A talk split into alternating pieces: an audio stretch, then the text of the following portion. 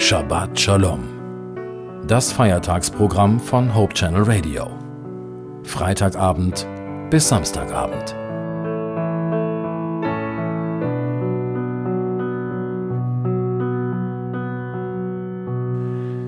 Shabbat Shalom. Ich freue mich, dass Sie am Ende dieses Ruhetages noch einmal eingeschaltet haben und ich Sie für einige Momente in die neue Woche begleiten darf. Mein Name ist Winfried Vogel und ich habe einen Text aus Lukas 23 und 24 ausgesucht. Genauer gesagt, Kapitel 23, Vers 55 bis Kapitel 24, Vers 8. Hören Sie einmal zu, was Lukas hier berichtet. Und siehe, da war ein Mann mit Namen Josef, ein Ratsherr, der war ein guter, frommer Mann und hatte ihren Rat und ihr Handeln nicht gebilligt.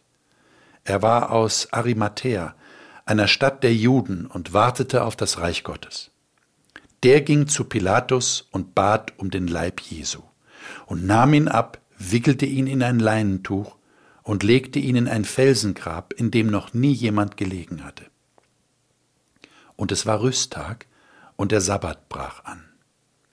Es folgten aber die Frauen nach, die mit ihm gekommen waren aus Galiläa, und beschauten das Grab und wie sein Leib hineingelegt wurde. Sie kehrten aber um und bereiteten wohlriechende Öle und Salben, und den Sabbat über ruhten sie nach dem Gesetz. Aber am ersten Tag der Woche, sehr früh, kamen sie zum Grab und trugen bei sich die wohlriechenden Öle, die sie bereitet hatten. Sie fanden aber den Stein weggewälzt von dem Grab und gingen hinein und fanden den Leib des Herrn Jesus nicht. Und als sie darüber bekümmert waren, siehe, da traten zu ihnen zwei Männer mit glänzenden Kleidern. Sie aber erschraken und neigten ihr Angesicht zur Erde.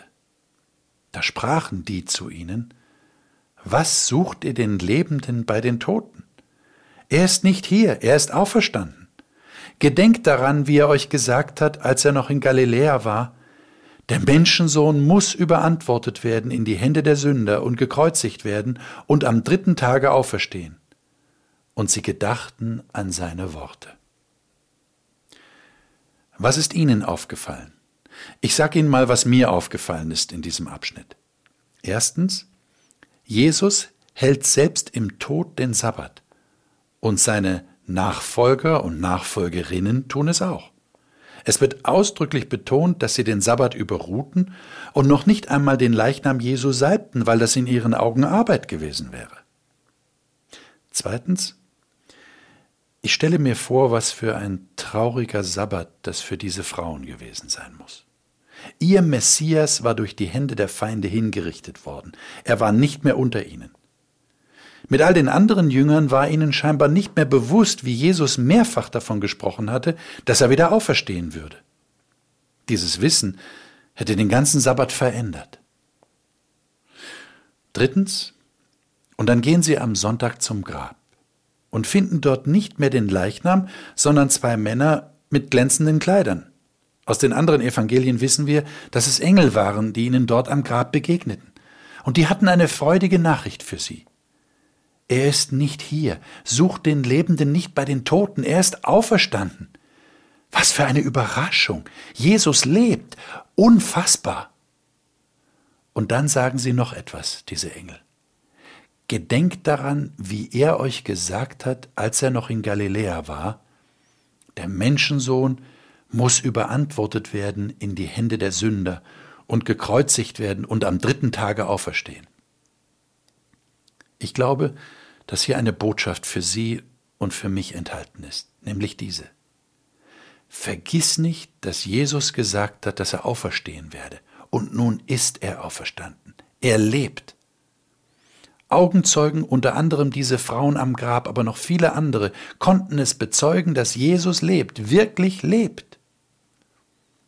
Glauben Sie an das, was Jesus gesagt hat? Glauben Sie den Zeugen? Dann können Sie mit dieser wunderbaren Gewissheit in die neue Woche gehen. Jesus lebt. Ich wünsche Ihnen, dass dieser Sabbat Sie an diese Tatsache erinnert hat und Sie jeden Tag ganz sicher sind, dass Jesus Christus lebt und für sie da ist.